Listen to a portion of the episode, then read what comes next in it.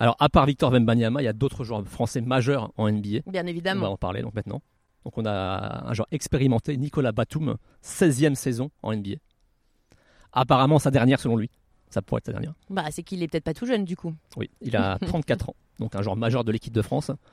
Il est lui aux Clippers de Los Angeles. Il a plutôt un rôle maintenant euh, de joker sur le banc, mais il, il va forcément en- encore avoir sa, contrib- sa contribution pardon, pour, euh, pour les Clippers qui ont joué les playoffs euh, la saison dernière. Donc une équipe. euh, Mais donc à regarder de près si c'est effectivement sa dernière, euh, sa dernière saison potentielle. et en plus, qu'est-ce qu'il y a en fin de saison? Ouais. Les Ah bah bien évidemment. Donc voilà, oui oui évidemment. ça pourrait être un peu l'apothéose pour lui. On sait que l'équipe de France de basket sort d'une Coupe du Monde très compliquée Oui, et qu'ils veulent se racheter aux JO.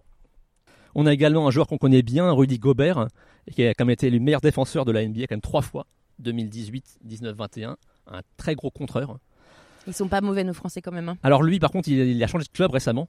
Il a fait une saison, il était avant au Utah Jazz et il est passé chez les Timberwolves, Timberwolves pardon, de Minnesota. Et ça s'est pas très bien passé pour lui. Il y a eu euh, quelques petits problèmes d'ego avec les autres stars de l'équipe. Donc on va voir si la mayonnaise euh, prend mieux cette saison entre lui et donc euh, ses équipiers. On a également un nom pas facile à prononcer, Frank Ntilikina, Mhm. qui était blessé à la Coupe du Monde et qui lui change de club, qui passe des Dallas Mavericks aux Charlotte Hornets. Ah.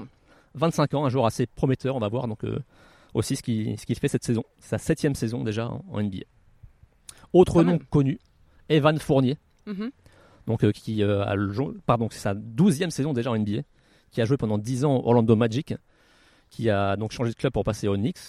Première saison superbe et la deuxième, ça s'est beaucoup moins bien passé. Parce qu'on sait qu'en NBA, en fait, la relation entre le coach et le joueur, c'est important Tout à fait. si un nouveau coach arrive et qu'il a un système différent en tête, un joueur qui était avant important devient du coup mineur.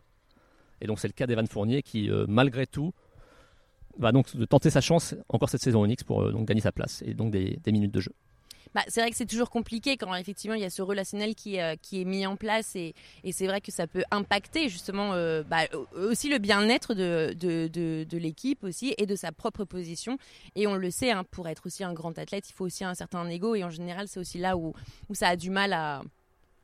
Et surtout aussi en NBA, en fait, quand, en fait, euh, quand une équipe gagne sans un joueur, en général le coach change pas d'équipe. Voilà.